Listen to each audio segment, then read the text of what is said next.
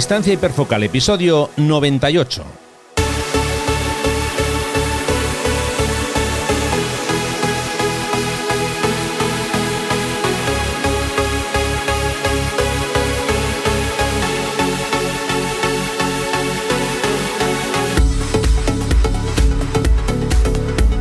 Hola, ¿qué tal? ¿Cómo estáis? Bienvenidos a un nuevo episodio de Distancia Hiperfocal, el podcast de fotografía de paisaje y viajes.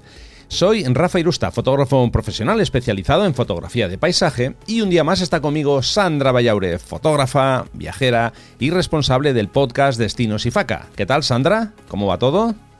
Pues muy bien, Rafa, estupendamente. La verdad es que no nos podemos quejar, que ya es mucho. Exactamente. Vale, venga, pues eh, hoy en el episodio mm, que estamos a punto de grabar vamos a explicar cómo preparamos una salida fotográfica de otoño y por supuesto Sandra nos va a traer el trabajo de un nuevo fotógrafo. Pero antes de empezar, como ya es habitual, que os quiero recordar que podéis consultar las fechas de mis talleres de fotografía de paisaje para el próximo otoño. Talleres en la costa oriental y occidental de Asturias, Selva de Irati y, Sierra, eh, perdón, y la Sierra de Urbasa. Os voy a dejar toda la información en rafailusta.com barra talleres.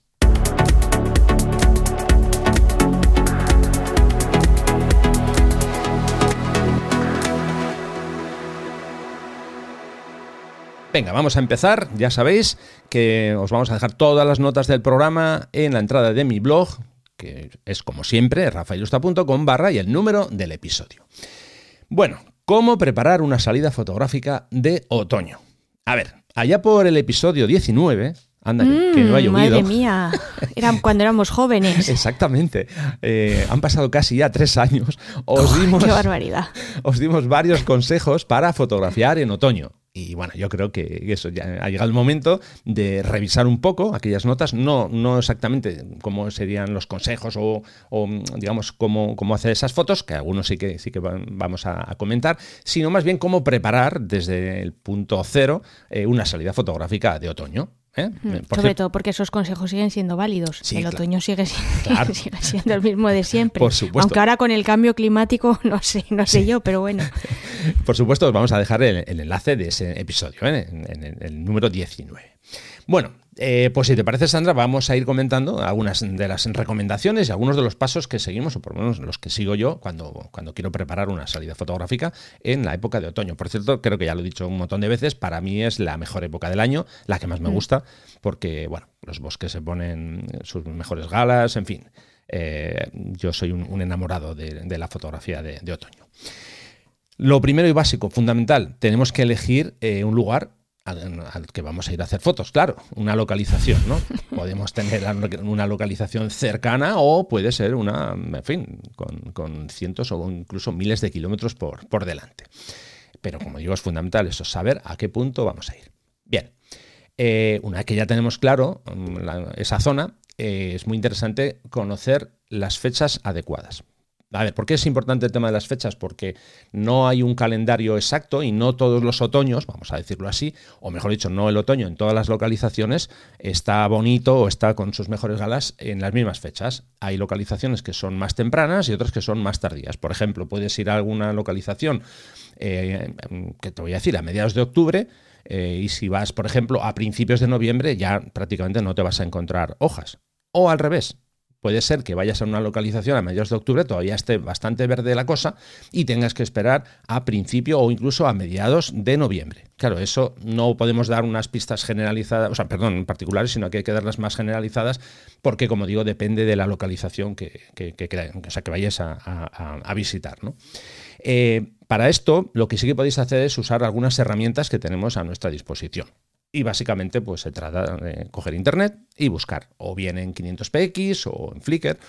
Eh, porque, bueno, aunque por ejemplo Flickr no sea una red social que ahora mismo esté de forma muy, digamos, muy de moda o muy puntera, sí que tiene un archivo enorme de, millones de fotografías de muchos años atrás donde podemos hacernos una idea. ¿no? Buscamos la zona que queremos visitar y vamos revisando fotos, con la ventaja, que esto es lo bueno, que en la mayoría de las fotos tenemos la información de cuándo se hizo esa foto. Y eso es, vamos, oro puro. Oro, puro digo porque podemos ver, pues como digo, si se hizo a final de octubre, si se, si se hizo a, a de noviembre. Por supuesto, no todos los años el otoño viene de la misma forma. Pero bueno, estamos hablando que podemos hacer una aproximación. ¿De acuerdo? Sí, el tema de las fechas es un poco es un poco complicado porque ahora mientras estabas hablando estaba pensando en qué otras herramientas, pues como por ejemplo Instagram eh, que al final es donde últimamente, en los últimos años, es donde más fotos se han colgado. Y el problema de Instagram es que, claro, no tienen los, datos EXIF. Entonces tú ves la fecha de publicación, pero no sabes cuándo se ha hecho la, la foto, a menos que se lo preguntes directamente al, al fotógrafo. Que en ese caso no creo que hubiera ningún problema en que te dijera la fecha, porque realmente tampoco es que esté desvelando eh, nada que pueda poner en peligro la localización. Mm. Pero ya es un paso adicional que, que, tienes que hacer porque, claro, la propia app no, no te lo da. Y luego también con respecto a lo que comentabas, Rafa, que aunque haya ciertas localizaciones también que, como dices tú, sean más tempranas o más tardías, también al final la climatología va a, influir bastante. Y no va a ser lo mismo eh, si un año en concreto el otoño empieza mucho antes o, viene más, más fuerte, más frío, digamos, que si es un que si es un, principio de otoño o casi un final de verano muy largo y, las hojas empiezan a, cambiar de color mucho más mucho más tarde. Entonces, realmente en este caso, en el tema de las fechas para la visita, tampoco os podemos dar unos trucos como infalibles o, o, que realmente podáis aplicar en todas las en todas las situaciones porque porque es muy difícil lo, lo único que yo que a mí se me ocurriría recomendaros es que si es una localización que no está demasiado lejos pues que intentéis hacer una primera visita de, de, de prospección para que veáis un poco en en esa, en esa fecha en la que vais cómo están las hojas y que podáis un poco así a ojo de buen cubero pues establecer mm, si se van a empezar a colorear o si ya han empezado o algo así, pero tampoco mucho más. Sí, a ver, hay, hay otro sistema que es que justo se me ha ocurrido ahora cuando estábamos eh, eh, hablando, eh, a ver, es un sistema que en algunos casos puede funcionar y en otros, mm, digamos, a medias o incluso menos. Y me voy a intentar explicar. A ver, por ejemplo, si la visita va a ser a un parque, un parque natural, obviamente dentro del parque natural pues hay guardas, hay gente que trabaja en, el servicio de información y puede ser interesante contactar con ellos o bien vía teléfono o con un, con un email para que te digan cómo está el bosque. Pero claro, la pregunta, por ejemplo, vamos a, suponer que decimos, hola, buenos días, mira, que quiero hacer una visita mm, a, este parque y bueno, me consta que en otoño se pone muy, bonito y quería saber cómo está ahora mismo, imagínate. Está precioso, está maravilloso. Claro, pero está precioso y maravilloso en base a que quiero decir que el, mm. concepto que nosotros como fotógrafos eh, mm, tenemos, digamos, de, lo que es bonito o no bonito, y sobre todo de, nosotros como fotógrafos y de cada uno a nivel personal. Puede ser que a ti te guste más eh, un otoño más avanzado, a mí un poquito más verde. Quiero decir que eso también es un poco relativo. ¿Que puede ser una referencia válida? Bueno, sí, cogido un poco con, pinzas puede ser. Eh, otra opción podría ser que, por ejemplo, si, buscas en, Google y ves que hay alguna casa rural cercana o algún hotel cercano, hombre, pues puedes intentar preguntar, eh, hablar con recepción, a ver qué te dicen. Pero insisto, siempre va a ser bajo el punto de vista de la persona que, que te coge el teléfono. Esto es como cuando dicen, uy, hoy hace un día estupendo para hacer fotos. Fíjate, está el cielo limpio, y yo pienso por dentro, bueno, sí, pues para hacer fotos para mí no. Yo prefiero que haya nubes y, que la cosa no esté como está ahora, ¿no? Por eso digo que, eh, en fin, se puede intentar como una, referencia, pero mm, yo no le daría demasiada, ya, digo, demasiado valor a, ese punto de vista, a no ser que la persona con la que vas a hablar, claro, controle un poco de, lo que estamos hablando, ¿no? Pero bueno, ahí dejamos las, esas posibles pistas. ¿De acuerdo? Sí. Vale, eh, bueno, Cosa importante, que esto, esto sí que quiero recalcar, que hay que tener en cuenta cuando vamos a visitar una localización, sobre todo si son parques que están controlados, zonas controladas, es muy importante que veamos mm, el apartado de información del acceso, porque puede darse el caso que haya carreteras que estén cortadas o que en una determinada época del año tú no puedes eh, ir con tu, con tu vehículo. Entonces esto es muy importante. Generalmente si vas a visitar un parque, pues en la web del parque suele aparecer, ¿no? A ver, se me ocurre, esto no es exactamente para, otoño, pero bueno, puede ser un ejemplo que sirve.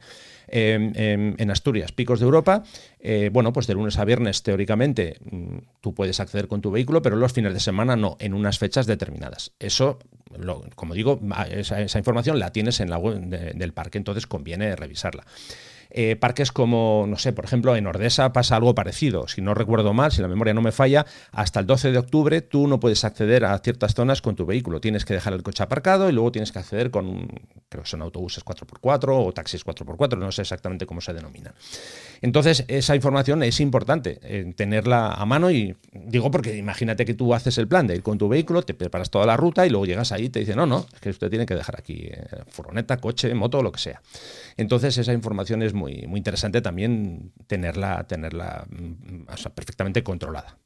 ¿Mm? Bueno, básicamente es que si no te puedes reventar la salida. Eh, sí, básicamente sí. todo lo que podemos hacer desde casa yo creo que es muy recomendable que, lo llevemos ya preparado y, listo. Eh, si te parece, ahora hablamos un poco del equipo recomendado. Sí, bueno, no hemos hablado del tiempo. Ah, bueno. lo que es el, eh, pensar, o sea, tener un poco en cuenta qué condiciones climatológicas nos vamos a, a, encontrar. Esto tiene que ver un poco con eso que ese comentario que he hecho yo de, hace un día estupendo que no hay ni una nube. Bueno, yo, por ejemplo, para hacer fotografía en bosques y en otoño, yo estoy encantado con que el día esté cubierto eh, y si hay posibilidad de que sean días que esté cubierto y de repente se abra un pequeño hueco y por ahí se cuele un, chorro de luz, un rayo de luz, pues eso puede dar mucho juego también en determinadas eh, escenas. Pero ya digo, yo prefiero para, este tipo de fotografía que, el cielo mayormente esté, esté, cubierto, porque nos va a dar, creo yo, vamos, por lo menos para, el tipo de foto que yo hago, mucho, mucho más juego. ¿no? Entonces, bueno, a ver, conviene repasar las condiciones. Esto yo recomiendo no, no con 15 días de, antelación, que no va a servir de mucho, sino pues a lo mejor con 3, 4 días ya estamos incluso demasiado lejos. Eh, Eso te iba a decir que cuatro días me parece mucho. Claro, una... Eh, yo diría a lo, a lo, lo máximo tres. Tres, dos ideal. Una, una salvedad. Aquí entraríamos a hablar, que no lo vamos a hacer, ¿eh? de las diferentes, o los diferentes mm, medios para acceder a esa información, que pueden ser páginas web oficiales, que si IMED, bueno, todos los servicios que consideréis oportunos, multitud de, de aplicaciones yo creo que ya me habéis escuchado alguna vez. Yo tengo una colección muy grande de aplicaciones, varias de ellas son de pago. He llegado a la conclusión que esto es una lotería. Que sí, que te pueden dar una pista, pero que es que es muy complicado. Y sobre todo porque hay zonas que tienen microclimas que tú crees que, mm, o sea, si te fías de la aplicación, crees que vas a tener un tiempo fabuloso para lo que tú piensas y luego resulta que eso no se cumple.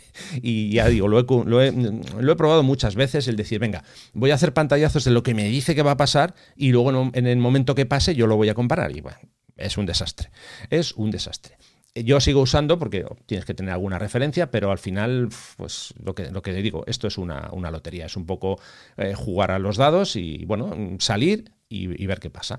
Yo sí que recomiendo que si veis una, hombre, a ver, si es una predicción de, que va a ser eh, muy, pero que muy malo, pues hombre, vale, pues si quieres no te la juegues, ¿no? Pero en muchas ocasiones que te da una lluvia mm, floja, moderada, yo prefiero que me pille esa lluvia en el bosque eh, porque si hay un parón de media hora lo voy a poder aprovechar, que si me quedo en, el hotel o en el alojamiento o en mi casa no voy a poder aprovechar nada.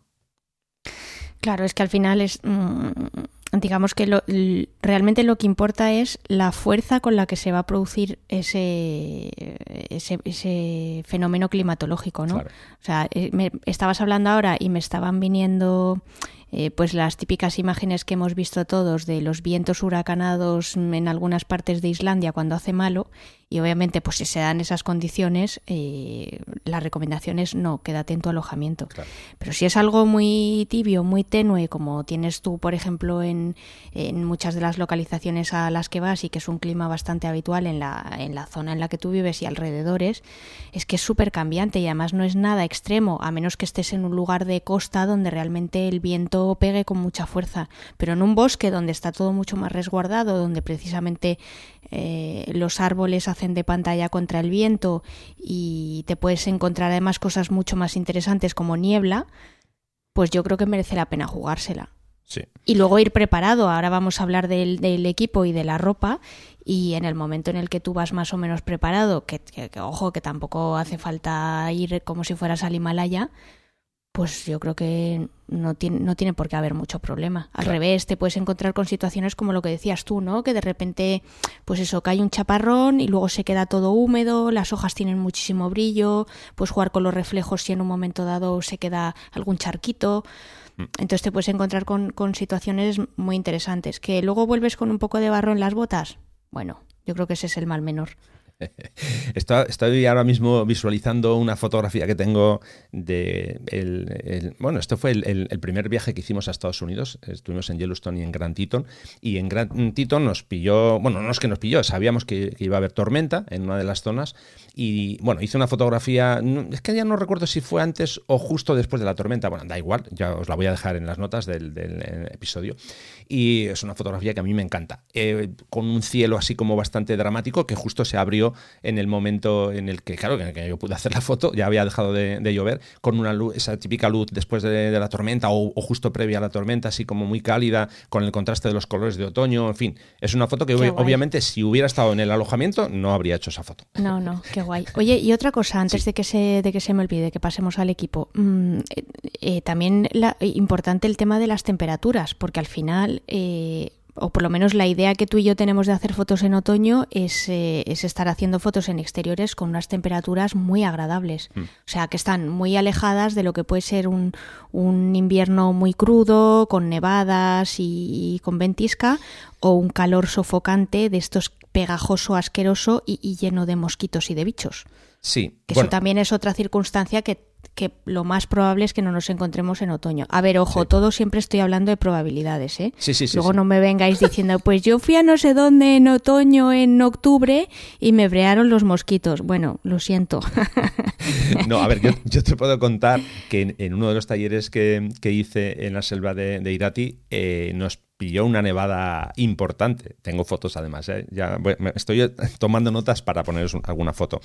Eh, no era para nada esperada esa nevada, y sin embargo, bueno, pues tuvimos, tuvimos nieve. Eh, esto es como todo. En el fondo del valle, obviamente, no. Pero si estás en una zona alta, eh, de repente, pues bueno, se generan hay unas bajas eh, presiones, digamos, fuertes, pues sí que puede darse, ¿no? Pero como dices tú, lo normal es que las temperaturas no sean excesivamente frescas. Eso sí, bueno, luego lo vamos a ver cuando hablemos de la ropa, ¿no? Conviene siempre llevar ropa suficiente para que en caso de que haga mal tiempo, que podamos, pues eso, por lo menos no, no, no pasar frío. Pero bueno, eso Y las capas, las famosas capas, eh, de las que vamos a hablar ahora. El sistema de, la cebolla. Exacto. bueno, pues vamos a hablar del equipo. Eh, bueno, el equipo, lógicamente, tenemos que llevar cámara, eso es lo, digamos, lo fundamental. Bueno, podemos llevar la cámara del, móvil, pero bueno, estamos hablando de que vamos a trabajar con, una cámara reflex o una sin espejo, entonces, bueno, pues llevamos cámara y luego, lógicamente, tenemos que llevar pues eh, una serie de, objetivos, bueno, una serie, o si tenemos uno, pues uno, ya está, lo que tengamos, ¿no? Pero ante la pregunta que siempre me hacen en esa época, oye Rafa, alumnos que van a venir al taller, ¿no? Eh, ¿Qué equipo llevo? Pues claro, yo es que siempre digo lo mismo. A ver, eh, esto es algo siempre muy personal, porque sabéis que siempre lo digo, que a mí me gusta, por ejemplo, usar muchísimo el tele. Y hay mucha gente que es que el tele, no, es que pesa mucho, va, es que si no hace falta, lo dejo en casa o lo dejo en el coche. Bueno, yo es que yo el, tele lo llevo siempre, aunque no, lo use. Entonces, eh, para, por ejemplo, las zonas que yo visito, ¿no? Yo siempre un gran angular y, por supuesto, un teleobjetivo. Yo no utilizo macro, pero también puede ser una posible eh, opción, ¿no? Porque puede, puede ser que quieras centrarte en ciertos detalles, que el otoño se, presta mucho a eso, ¿no? Pequeños mundos dentro de, un mundo más, más, más, grande, ¿no? De una escena pequeña dentro de una escena mayor. Entonces, eh, como yo recomiendo como mínimo el gran angular y un, y un, tele, o sea, un, tele en cuanto a, tema de, cámara y eh, objetivos, ¿no?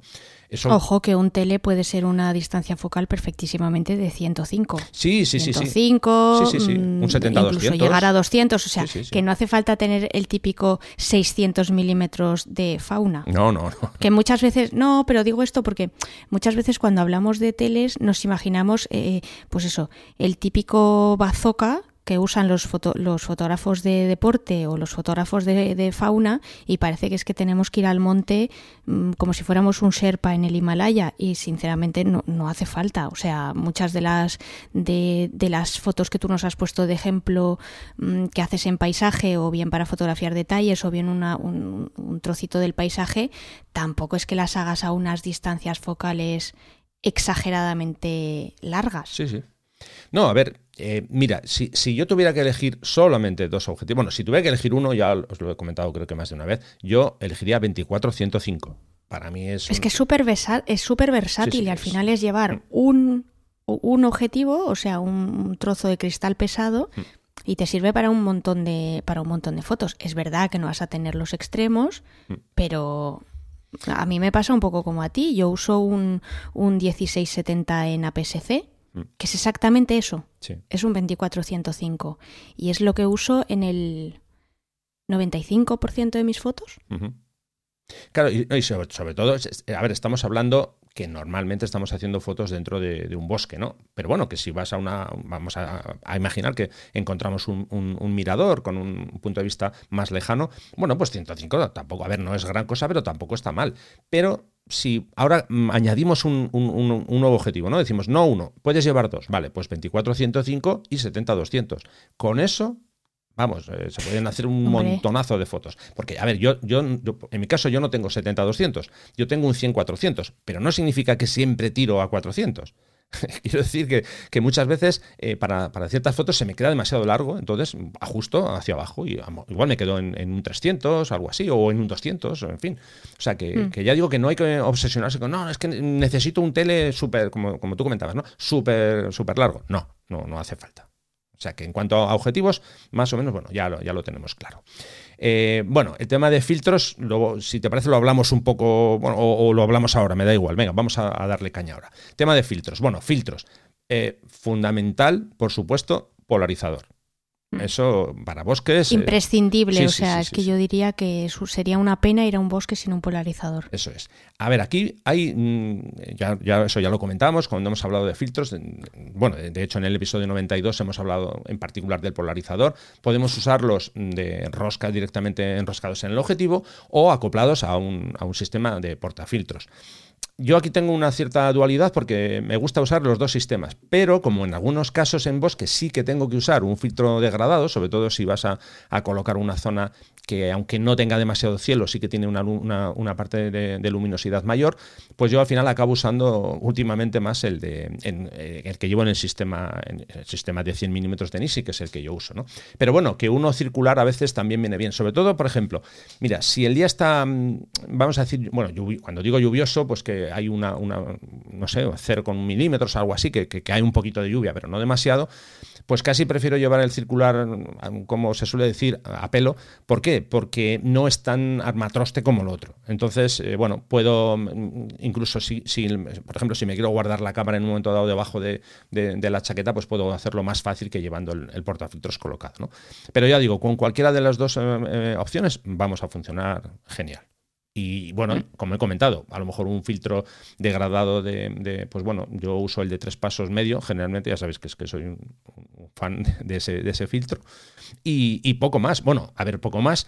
Mm, por ejemplo, alguien puede decir, a ver, pero no usas un filtro de densidad neutra, por ejemplo, para hacer eh, pequeñas cascadas y riachuelos. Pues a ver, generalmente no, y os voy a explicar por qué. Porque normalmente si tú estás en un valle o estás en el fondo de un bosque, no suele haber demasiada luz, entonces no hace falta poner un tiempo de exposición de cuatro minutos. Porque al final... Es que si no, te, es que si no al final el agua te queda demasiado sedosa. Y entonces ya mm, casi no, no, hay textura. Eso es, ese es el tema. Entonces, ya digo, yo generalmente filtro, filtros de densidad neutra no, no uso. Digo en este caso, ¿eh? en este caso de, hacer fotografía de, otoño.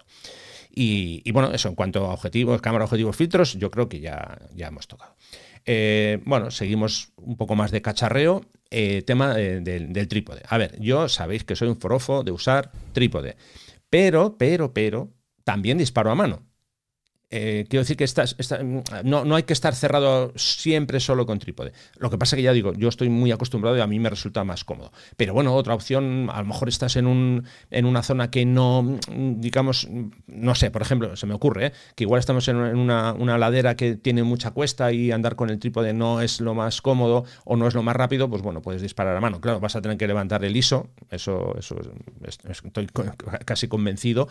De hecho, ya comentamos en el episodio 93 eh, sobre el tema de, que no hay que tener miedo a levantar el ISO, pues eso tenemos que tenerlo en cuenta. Ah, pero ya digo, yo el trípode, yo personalmente sí que lo uso. No, no digo que tenga que ser un, sí o sí, pero, pero bueno, yo casi diría que, que, sí. a ver, a mí lo que me pasa muchas veces es que yo una parte de las, de las fotos de paisaje que hago es durante la caminata. O sea que hay veces que, mm, que llego a un sitio y esa es la localización donde quiero hacer fotos, pero muchas veces también me encuentro con que en realidad voy, a estar haciendo fotos durante, mm, hombre, no, no, te diré todo el día porque es raro que esté todo el día caminando, pero sí mm, lo que voy a hacer principalmente, pues eso, es una caminata, un trekking de a lo mejor dos, tres, cuatro horas. Entonces voy a estar haciendo fotos las cuatro horas y muchas de ellas eh, las hago a mano. Porque es que si me tengo que estar parando cada, no sé, imagínate, ¿no? Cada cinco minutos en el camino que de repente encuentro una cosa chula y ahora saca el trípode, despliega las patas. Bueno, o sea, que, es que la caminata entonces en vez de hacerla en dos, tres, cuatro horas, pues la hago en ocho. Entonces, entonces eh, yo muchas veces hago las hago, hago, la mayoría de mis de mis fotos de paisaje las hago a mano. Sí, sí, sí. Eso lógicamente cada uno. Y salen muy bien también, ¿eh? Sí, sí, sí. Por supuesto. Que aquí cada uno tenemos una, una, una preferencia, ¿no? Yo, yo, en mi caso ya, ya sabéis que ya siempre os digo que a mí me gusta usar el trípode, pero sí que es cierto que esa opción que dices tú está, o sea, tiene toda la lógica, sobre todo si vas haciendo un trekking, una, una, una, una pequeña caminata. Eh, lo ideal es llevar la, cámara o bien colgada del cuello o bien con el sistema que tienes tú que puedes acoplarla en una, en, una de las en una de las de los arneses, de la mochila, eh, exacto. hay muchas opciones. Eh, hay una, una, bolsa que se pone, digamos, en el pecho que tú puedes colocar ahí la cámara para que no se moje en caso de lluvia. En fin, hay, eso hay muchísimas posibilidades. Y bueno, lo, interesante es eso, llevar la, cámara que, que, esté ahí a, a mano. a ver, sobre el tema del trípode, Em, yo voy a comentar un nuevo artilugio que, estoy utilizando en el trípode. A ver, no es, mm, digamos, no es un artilugio muy liviano que digamos, porque pesa, creo que son 300 y pico gramos, eh, si no quizá un poco más cerca de los 400, pero bueno, son unas puntas de acero para colocar en las patas del trípode. Eh, añaden como unos 10 centímetros de altura, que en mi caso me sirve precisamente, o sea, eh, mi tipo 10 centímetros. Sí, sí, sí. Igual no llega, pero, casi. No, pero, eso es un arma blanca, casi, ¿no? Eh, lo es. Sí, sí, sí, sí. Bueno, son tres porque son tres, tres, tres sí, puntas. Sí, sí. a ver, yo tengo unas que son cortitas, que simplemente se colocaban en el, en el trípode de guicho que usaba sí, O, o, incluso yo creo que en mi trípode están ocultas debajo de la, de la propia tapa que tiene como una especie de tapón de goma. Correcto. Y, y, si lo desenrosco, pues abajo vienen, abajo, abajo tienen unos, pues eso, unas puntas de acero, que de hecho una vez en un aeropuerto me, en Alemania me, me pararon y, y, me empezaron a hacer preguntas y que eso qué era. Y yo, por favor, que no me quiten el trípode. Pues en este caso, eh, las, que yo te digo, bueno, ya colocaré una, foto. Eh, claro, es la, punta, se ve que es una punta larga de acero y sí que tiene, en, digamos, en la, en, la parte más punzante, tiene un capuchón de goma que se, puede enroscar o se puede desenroscar. Quiero decir que puedes tener las puntas colocadas siempre sin que pinches a nadie, pero hmm. en situaciones de bosque, porque suele ser el suelo más mullido y a veces eh, que queda el, digamos, el trípode como flotando, si quitas esos, esas, esos capuchones, de goma, de caucho, pues ya puedes clavar lo que es literalmente el trípode en, el bosque, ¿no? Entonces, bueno, yo... ¿Pero por qué usas unas más grandes? Eh, bueno, en este caso esos, esos centímetros de más hacen que mi trípode sea un poco más de mi altura, porque el modelo que estoy utilizando ah. ahora son solamente tres tramos y me queda un pelín bajo. Vale, como, no tiene columna en el centro, el, modelo Benro que estoy usando, pues eh, bueno, para levantarlo un, poco más, ¿no? ya, ya, ya. O sea que no lo haces tanto por clavarlo más y darle más estabilidad, sino por ganar un pelín de altura. Es, es por ambas cosas. Ah, vale. Por ambas cosas, porque también me da la ventaja eso de... A ver, eh, mira, yo siempre he dicho que no, me gustaba demasiado la columna central y ahora, sin embargo, últimamente la estoy echando un poco de menos. Estas son las cosas que pasan, ¿no? Pero, a, mí fíjate que sí me gusta, ¿eh? eh sí, te diré, porque yo rara vez es la foto que hago a ras de suelo, con lo cual en general no me molesta. Mm. Y yo afortunadamente para este tipo de cosas, mm, siempre lo digo, para esto y para meterme en un avión soy ideal. Hmm. porque no ocupo mucho. No, no soy pinipón, pero tengo un tamaño compacto. Eh, pero es verdad que sí que en algunas ocasiones que he tenido que, pues por ejemplo, en, alguna, en algún momento que he comentado eh, que tenía que hacer fotos en algún mirador o lo que sea, la columna central algunas veces me ha servido para, eh, para salvar vallas hmm. o cosas así. Entonces al final mm, yo sí que el tema de la columna central usada con moderación, a mí sí, yo prefiero un trípode que la tenga a que no la tenga. Yo es que depende. Es que, por ejemplo, mira, yo te voy a contar un caso que, bueno, que he sufrido, bueno, he sufrido, a ver, que me, ha pasado recientemente que la mochila, uh, perdón, la columna central era un rollo. Y es, a ver, típica situación que estás haciendo unas pequeñas cascadas de un, de un riachuelo y quieres colocar el trípode eh, sobre unas piedras, sobre unas rocas, y bueno, ya sabes que las patas mm, tienen una posición en la que tú abres el trípode y ya se queda fija, pero luego tienes la posibilidad de abrir esas patas todavía más, ¿no? Sí, sí, sí, sí. Ya sabes que colocas el trípode en unas posiciones a veces que parecen del diablo. Bueno, pues claro, en, esas situaciones puede ser que la columna central que está plegada, que está metida hasta abajo, te esté molestando. Entonces, claro, ya tienes que extender otra vez la, columna, en fin. Pero por otro lado, con lo que dices tú, puede ser que en un mirador o hay una barrera delante, pues que te venga bien el, tener esa, columna, ¿no? A ver, eh, hay otras, otras posibilidades y es, por ejemplo, en, el modelo que usaba yo de, de trípode en el guicho, esa columna se puede soltar, la puedes llevar en la mochila suelta y cuando te hace falta la pones. En fin, eh, si es para algo rápido, rápido, pues bueno, pero suelen ser situaciones en las que no tienes una urgencia especial que necesito la columna central ya mismo. Oye, pues le dedicas dos minutos, la colocas y ya está, ¿no?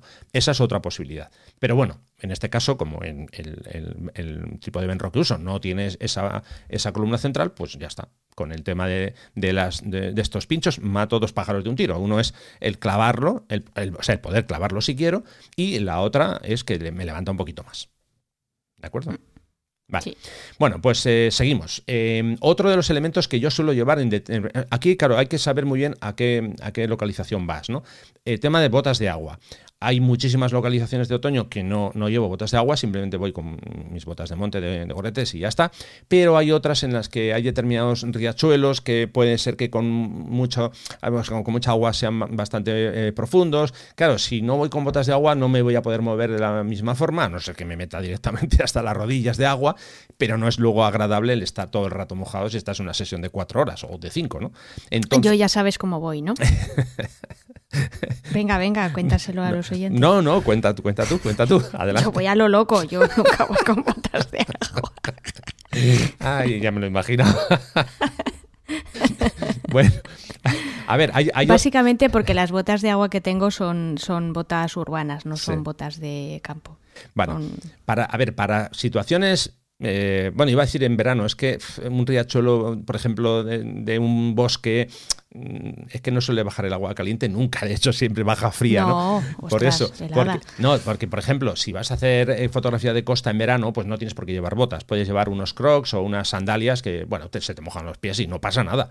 Pero claro, ya digo, en un riachuelo con el agua que, que baja, que corta, pues hombre, ponerte unos crocs o unas sandalias no es demasiado recomendable. Entonces ya digo, yo, mm. ya digo, dependiendo de la, localización, voy con botas o no, o, directamente, oye, no me meto en el agua y ya está. Y, eh, ahí me toca jugar un poco con el equilibrio, que si me caigo, que me resbalo con, en una roca, en fin.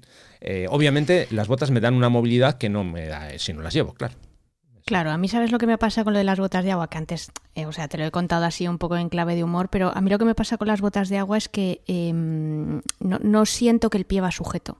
¿Sabes? Al final una bota de agua es un, eh, es un calzado eh, ancho que mm. no te sujeta bien el tobillo ni en general el pie y por mucho que tenga agarre y que evites mm, pues eso posibles resbalones por el musgo por la humedad o lo que sea yo misma me siento súper insegura. Entonces, ¿sabes, ¿sabes de esto que tú piensas que te vas a caer y al final terminas cayéndote porque realmente lo has estado pensando y no porque las circunstancias eran propicias para ello? Pues eso.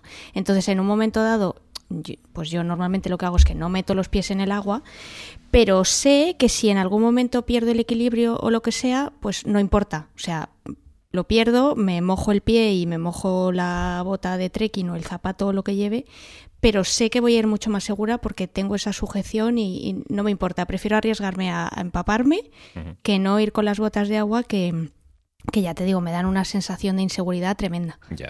Ya. En roca, ¿eh? Ojo, en roca. No te estoy hablando de playa con arena y tal, que eso ya es otra, otra historia. Ya, ya, digo, yo suelo usar botas porque sí que es cierto, como tú comentas, ¿eh? que el, pie va un poco más a su, a su aire, no está tan sujeto. Pero bueno, yo en esos casos me ayudo con, las patas del trípode para tantear dónde voy a colocar el pie y bueno, mm. de, momento me, funciona el sistema, ¿no? Ya, yo, yo para eso uso los bastones de... Sí, pero cuando los bastones de trekking normalmente. Pero cuando estoy haciendo fotos y tengo la cámara sobre el trípode, no lo puedo ya, usar. Ya, yo es, que, yo es que primero lo que hago es que antes de desplegar el trípode y empezar a moverme y tal, mm, em, o sea, uso, uso los, los, bastones de trekking pues para ver profundidades, mm. para, digamos que hago como, pues eso, toqueteo y exploro un poco. Y luego ya, sí, en última instancia uso el trípode, pero en principio hago como una pequeña exploración primero con, sobre todo para ver el, a qué nivel está el agua. No vaya a ser que luego me llegue al cuello. a ver cómo hacer luego. Claro. Madre mía, me estoy imaginando la escena con No, pero es que, no, pero hombre, verás, lo estamos diciendo ahora de broma, pero es que los, en general los, los ríos son bastante traicioneros porque en un, en un punto puede, puede estar bastante alto y puede haber rocas y, y, puede que el nivel del agua sea muy bajo, puede estar bastante alto el fondo, me refiero. Pero luego de repente, mm, medio metro más allá, de repente hay, hay un socavón y adiós. Claro, obviamente. Entonces hay que tener cuidadito. Claro, eso, eso tenemos Incluso aunque no haya corriente, ¿eh? o sea, aunque sea un, un riachuelo supermanso y tal, pero bueno, pues que no tengamos ahí un susto. Y yo fundamentalmente es eso, pues por evitar caídas, golpes, fracturas, la cabeza. Mm, o incluso, bueno, que se ahogue la propia cámara, claro. Sí. Eso sería también uno de los, de los, problemas gordos. Sí, sí, sí. Que por cierto, hablando de mm. cámara y agua, mejor llevar una fundita, ¿no? Sí, sí. Eh, una, protección. Sí. Yo tengo que decir que, para esto soy de los que digo, tú haz lo que yo diga, pero no lo que yo haga, porque yo no suelo llevar funda, la verdad. Pero yo llevo una bolsa de plástico, por si acaso, pero es muy raro que la use, muy, muy, muy raro. Tiene que haber mucho, tiene que haber mucho spray, mucha, o tiene que estar lloviendo muy fuerte. Mm. A ver, eh, caso de emergencia rápido, eh, yo recomiendo usar una, un, gorro de ducha. Sí. De hecho, yo en mis talleres suelo repartir. Cuando veo que va a hacer mal tiempo, digo, mira, llevad esto en la mochila por si, por si tenéis que usar. Eh, bueno, es un, un, sistema de emergencia. Es que a mí, a ver, lo de las fundas es un rollo. Y tengo, tengo fundas, pero es que al final luego no me gusta ponerlas, porque ya tienes que estar pendiente que si meto la mano por aquí, que si no, no sujeto bien la cámara. Sí, pero vamos, que un gorro de ducha y una bolsa es una funda también. O sea, yo he hablado de fundas y en genérico, no tiene por qué ser una hecha especialmente para un modelo de cámara concreto. Sí, y yo, yo lo... Me refería a una protección. Eso es. Yo lo que sí uso como protección, a ver, siempre y cuando no haya viento, yo utilizo un mini paraguas o mm. una sombrilla de estas de las que se ponen en los coches de, los bebés. Eh, que es un sistema que va, a, o sea, que puedo eh, acoplarlo a las patas del trípode con una, palomilla, con una rosca, y nada, pues abro la, sombrilla y lo que hago es evitar que, en caso de que esté lloviendo, pues que, se moje la cámara. Más Ostras, eso me parece, eso me parece brutal, porque mm, yo, cazurra de mí, yo he usado un paraguas normal y corriente, pero claro, eh, el paraguas normal y corriente tiene una pequeña pega y es que necesitas una mano para sujetarlo, con lo cual ya solo te queda una mano libre para componer, ajustar la cámara, eh, girar los, eh, o sea, esto, ajustar el trípode y eso me parece muy buena idea. O, sea, es otro trasto con el que cargar. Sí. pero hay, hay, dos sistemas. uno, precisamente, si tienes columna central, puedes sujetar eh, un paraguas, vamos a decir, normal, a, lo que es la columna central. Eso ya os voy a dejar eh, enlaces por aquí, me lo voy a apuntar, porque de hecho en mi blog, si no recuerdo mal, eh, me parece que ya están publicados estos, estos, estas recomendaciones, estos, estos, consejos. Pero bueno, ya os lo voy a poner. Como digo, hay uno que puedes colocarlo en la columna central, para un paraguas normal. Y luego este otro que te digo yo, que este ya va colocado en una de las patas. Y eh, a mí me gusta más este sistema, ¿eh? porque llevas una, es como digo, una pequeña, un pequeño paraguas, como si fuera una, pequeña sombrilla, que tiene un flexo, que tú puedes mover el flexo y, mm. demás. ¿no? Entonces, sí, sí, es que lo, que has dicho de lo de los bebés, es mm. que, o sea, es que lo describe perfectamente. Sí. A ver, yo más que para que no se moje la cámara que he comentado antes, es para que no se mojen los filtros, porque es que es un rollo. Lo de andar con el trapito eh, de, microfibra que se me ha mojado el filtro. Siempre te quedan rastros al final. Sí. Así que si, si, no hace viento, uso ese sistema. Si hace viento da igual lo que pongas porque se va a mojar todo. O sea que... Da lo mismo, es mucha superficie, entonces al final algo de spray te va a caer. Eso es, eso es. Y, nada, si te parece ya, que llevamos ya un montón de rato hablando de, eh, determinados consejos y demás, vamos a hablar así un poco de la ropa. Si quieres, eh, si quieres empezar tú, pues adelante. A ver, yo con el tema de la ropa mm, creo que ya hicimos un, episodio al, respecto y ya comentaba en, en, aquel momento que no tiene por qué ser no tiene por qué ser ropa cara. Mm. Lo que sí que interesa es que sea ropa adecuada. Eh, es decir, que yo no recomiendo en general ir al bosque con unas zapatillas de deporte. Es verdad que es muy cómodo, pero mm, en otoño eh, hay agua en general por todas partes. Y, ya, ya, os he dicho antes que a mí me preocupa mucho el tema de los accidentes y sobre todo los resbalones, porque por una tontería, en una milésima de segundo, mm, eh, te puedes hacer un, un esguince de la manera más tonta posible. Mm. Entonces el calzado fundamental, tiene que ser un calzado que sujete el pie eh, y, que, y que tenga un cierto agarre. O sea, vamos a ver, ahora no hace falta tampoco eh, comprarse unas botas de 250 euros, pero sí que por lo menos tengan un cierto agarre y que, y que sean cómodas. Y luego con respecto al, al resto de la ropa, a ver, yo tengo otra manía también, y es que siempre que voy al, al, campo, al monte o siempre que estoy en exteriores, independientemente de la época del año que sea, incluso en verano, en pleno Ecuador y con 30 grados y 100% de humedad, yo siempre, siempre voy con las piernas cubiertas y con manga larga. Eh, fundamentalmente por el tema de los bichos, que me dan pánico. Entonces prefiero pasar calor y prefiero estarme asando a, que me pueda picar algo o me pueda arañar con alguna ortiga o me pueda salir cualquier tipo de sarpullido, etcétera, etcétera. Entonces yo siempre, siempre voy con pantalón largo dependiendo de la época que sea, pues normalmente en otoño voy con un, con un pantalón de em, intermedio, o sea, ni normalmente suele ser, suele ser más fresquito que, que gordo, porque me da más flexibilidad, me permite moverme mejor, si me tengo que agachar pues es más cómodo eh, y, sobre todo transpira mejor si en algún momento dado pues por lo que sea hace un poquito de calor y, y, ya está, y llevo unos, pues eso, unos calcetines para las botas de montaña y ya. Y en la parte de arriba normalmente pues llevo dos o tres capas, dependiendo de, eh, de, la, de lo que hemos comentado antes, Rafa, de, la temperatura, de si veo que va a hacer más fresco o, no tanto. Mm. Pues una camiseta de manga corta, una capa intermedia que puede ser o un forro polar o una, o una pequeña sudadera con cremallera y luego algo impermeable un cortavientos, un chubasquero, algo que tenga un mínimo de, que me deje transpirar más o menos. Eh, pero ojo, que también he usado los típicos impermeables de 10 euros de Decathlon ¿eh? y no ha pasado nada. Y y he sudado mucho, pero he estado perfectamente seca y poco más. A veces uso una gorra o, no, o no me pongo nada en la cabeza. Depende también de si va a llover mucho o no, de si necesito la capucha.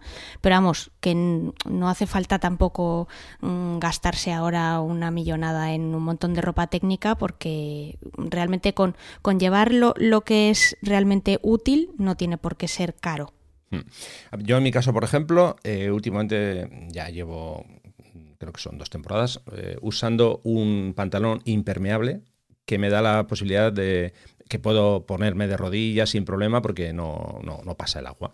Eh, hasta ahora he estado usando pantalones, eh, sí, técnicos, pero bueno, que si, por ejemplo, si te mojabas, en fin, aunque son hmm. de secado rápido. Esos son, los que, esos son los que uso yo, que luego al final se secan rápido, pero bueno. Sí, pero como te digo, yo al final. No, no es lo mismo. No, no, no. Los tuyos son mucho mejores. pero... No, pero son mejores porque son más prácticos, ¿eh? No, no vamos a entrar en que sean mejores porque sean una marca o la otra. No, son mejores para. No, me refiero a que son mejores para estos casos porque evidentemente al final está, estás seco. Hmm. Eso es. Eh, si por lo que sea mm, veo que va a ser una mañana fresca o una tarde fresca, lo que hago es, en vez de ponerme solo el, pantalón, que eso suele ser una capa sin más, pues a lo mejor igual me pongo unas mallas por debajo para no tener frío.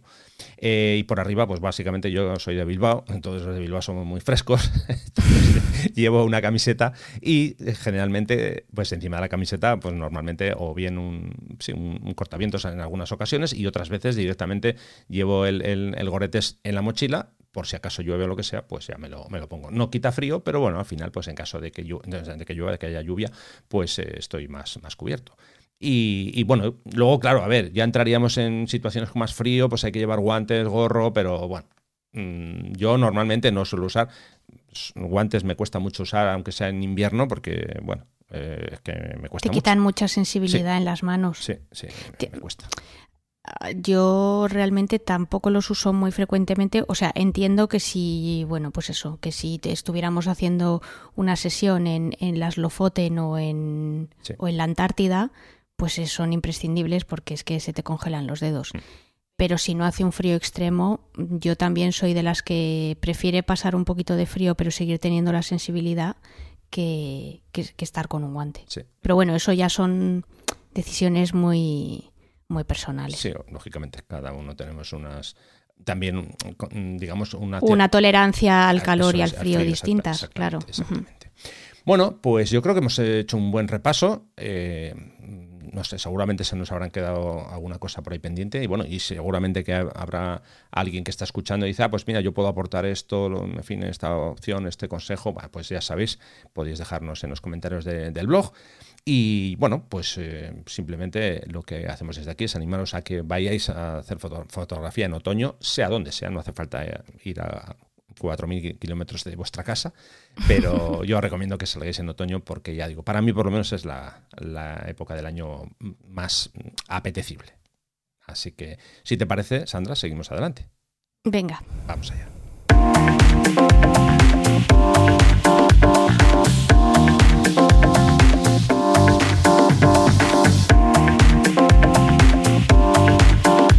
En Distancia Hiperfocal hablamos de viajes con Sandra Vallaure.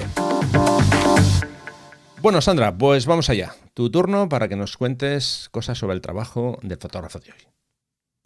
Bueno, pues hoy os traigo el trabajo de un fotógrafo estadounidense que se llama William Yu. Es un fotógrafo de viajes y es un fotógrafo el que llevo bastante tiempo siguiendo, pero curiosamente cuando he ido a preparar esta sección pues me he dado cuenta de que realmente había muy poca información sobre él más allá de sus redes sociales y, su página web. O sea que no es el típico fotógrafo al que le hayan hecho un montón de, entrevistas y que haya grabado vídeos y tal. Cosa que me ha sorprendido bastante porque, bueno, pues ya os digo que a mí es un fotógrafo que me gusta mucho y, y bueno, pues parece ser que no tiene esa popularidad de la que, de la que gozan otros. A ver, ¿por qué os traigo hoy el, trabajo de, William? Bueno, pues fundamentalmente porque eh, resulta que es un, es un fotógrafo tremendamente versátil. O sea, es el, digamos que es el, el clásico fotógrafo de viajes y de hecho eh, él fundamentalmente se gana la vida formando a otros fotógrafos, o sea, hace lo que haces tú, Rafa, que es eh, organizar talleres eh, en varios puntos de, en varios destinos del mundo y, además son talleres de distintas temáticas, ¿no?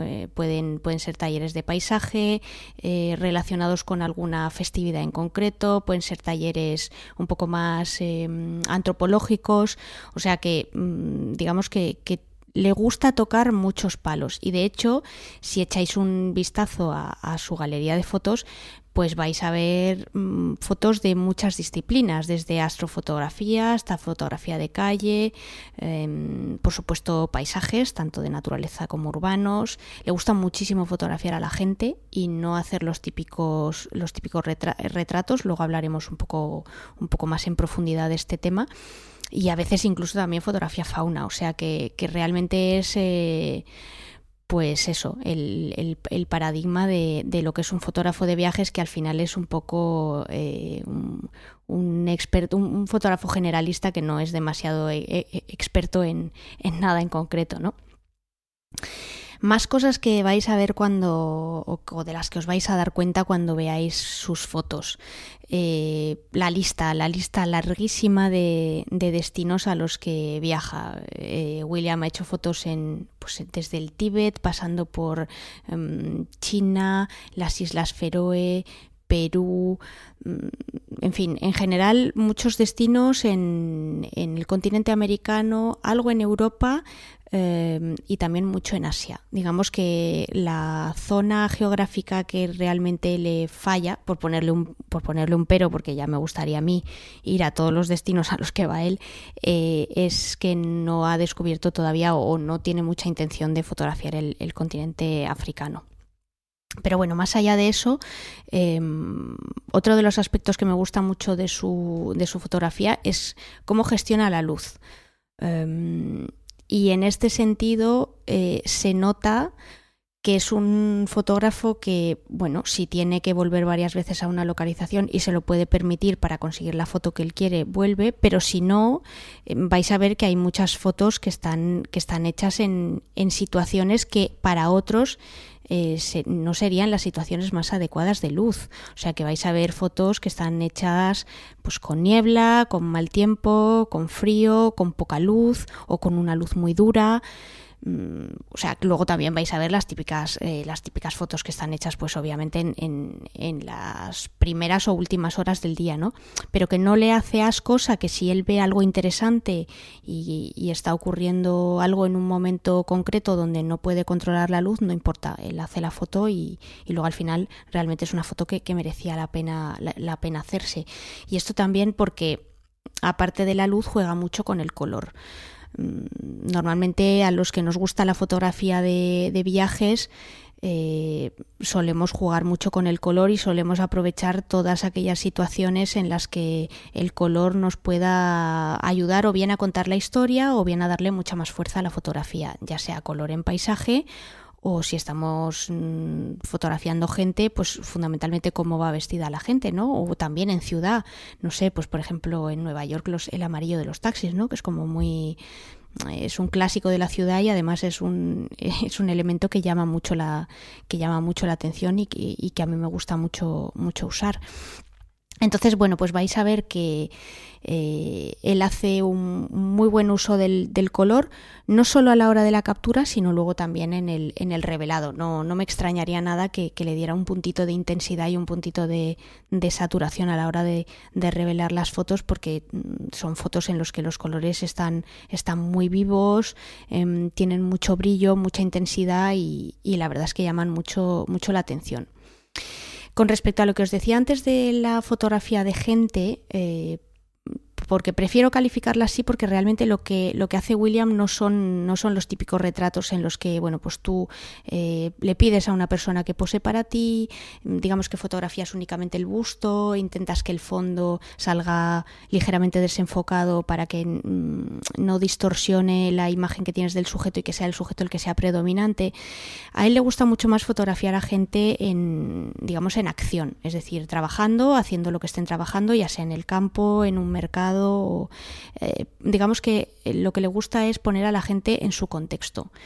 Eh, y, aprovechar no solo lo que están haciendo, sino mm, digamos la, acción para contar la historia, para transmitir movimientos, sino también pues el, cómo estén vestidos, eh, si llevan algún tipo de, adornos o de maquillaje o de pinturas, pues intentar sobre intentar resaltar eso también y creo que al final le da mucha más fuerza a lo que es la foto en sí, ¿no? Que no estás haciendo únicamente un retrato clásico, que ojo, no digo que no sea interesante, pero me parece una foto mucho más sobria y que quizá eh, cuenta menos cosas si el sujeto no es lo suficientemente interesante.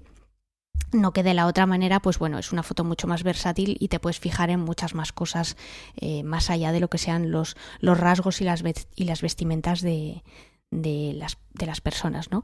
Os decía que, a William le gusta mucho fotografiar a la gente en acción y, sobre todo transmitir esa sensación de movimiento y vais a ver que, usa dos recursos bastante extremos. Porque por un lado pues usa velocidades muy rápidas de obturación eh, cuando realmente lo que quiere es, congelar lo que está ocurriendo. Y os dejo un ejemplo os enlazo un, ejemplo de una foto eh, de un búfalo y unos agricultores chinos que están pasando por un puente como de cáñamo o de bambú y luego, por otro lado, pues también tiene, usa el recurso de la larga exposición si no hay demasiada luz y no le importa que una parte de los elementos que están dentro del encuadre pues salgan borrosos, ¿no? Mm, ya sean eh, rastros de faros de coches, eh, el agua en, sedosa, las nubes en movimiento, en fin, todos esos recursos mm, clásicos de, una larga exposición.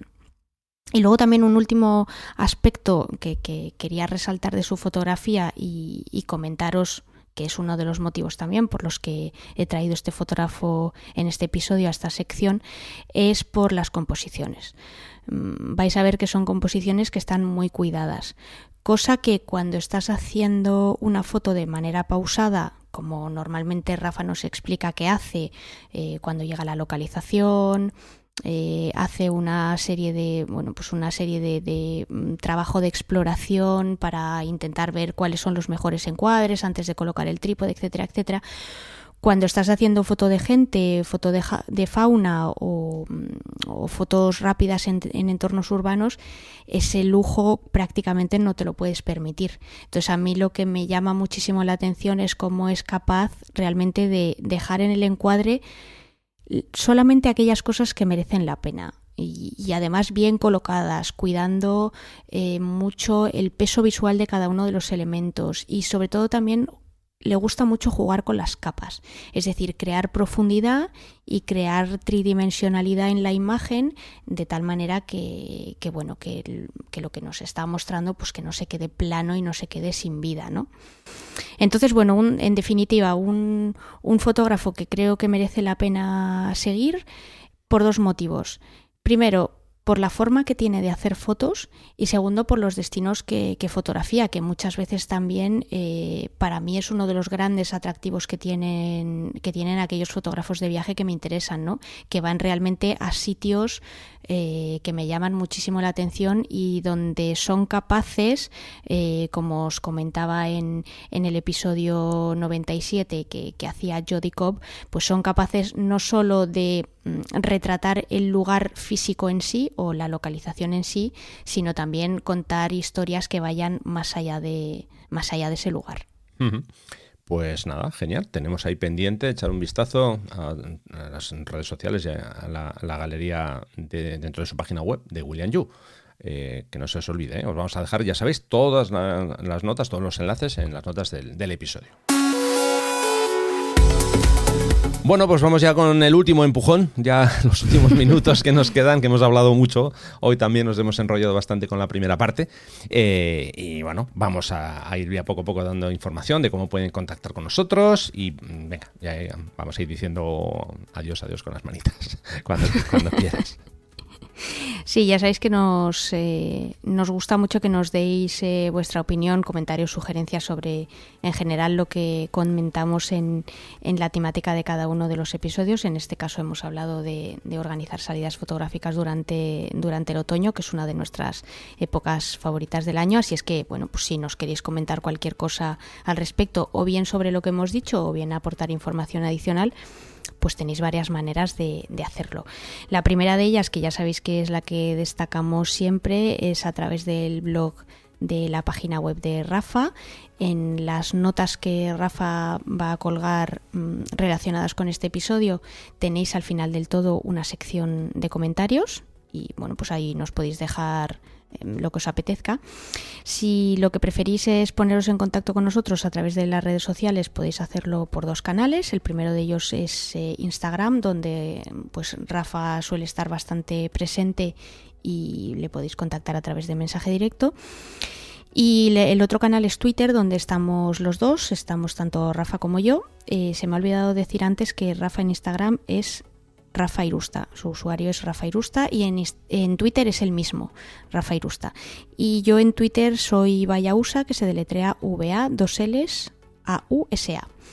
Y por último, mm, pues podéis eh, entrar, si es que no estáis ya, en el grupo de Telegram y bueno, pues ahí comentarnos lo que queráis y, e incluso no solo a nosotros, sino también al, al resto de, de, oyentes que también forman parte de, del grupo y que, y que suele estar bastante activo y, y animado. Eso por la parte de, de poneros en contacto con nosotros. Y luego, por otra parte, ya sabéis que últimamente me gusta daros las gracias a todos aquellos que os habéis animado a hacer alguna donación, tanto a Rafa como a mí, pues por el trabajo que hacemos en el podcast y, y para seguir invirtiendo en producir eh, contenido de calidad con un material de calidad. Entonces, bueno, pues si queréis hacer cualquier tipo de donación, en el caso de Rafa, eh, te, podéis hacerlo a través de, de, un botón que vais a encontrar en, en el blog, en su página web y si la donación pues eh, preferís dármela a mí, podéis hacerlo a través del, de la siguiente URL que es sifaca.com barra apoyo. Y nada, pues muchas gracias a los que ya lo habéis hecho y, y, a los que os vayáis a animar en los próximos días. Claro que sí, muchísimas gracias desde aquí. Y por mi parte, muchas gracias también a ti. Como siempre digo, Sandra, una semana más con un nuevo fotógrafo, con una quincena más, mejor dicho. Y yo creo que con esto vamos a dar ya por cerrado el, episodio. Así que cuídate mucho y en un par de semanas estamos por aquí de nuevo hablando sobre fotografía. ¿De acuerdo? Nos escuchamos muy pronto, Rafa. Cuídate tú también. Venga, claro que sí. Y nada, ya la última cosa, podéis consultar las fechas de mis talleres de fotografía de paisaje para este próximo otoño, ya que hoy estábamos hablando de otoño, eh, en, bueno, en mi página web, ahí tenéis toda la información, rafairusta.com barra talleres. Podéis acompañarme, podemos hacer fotos juntos, o sea que, si queréis, ya sabéis, ahí os dejo la información. No quedan muchas plazas de algunos de los talleres, pero bueno, todavía alguna, alguna queda. Así que nada, eh, esto es todo. Muchísimas gracias por haber estado ahí escuchando, por seguir eh, bueno, cada episodio con, con ganas y me consta que estáis ahí pendientes. Y nada más, venga, buenas fotos, muchísimas gracias y un abrazo fuerte para todos.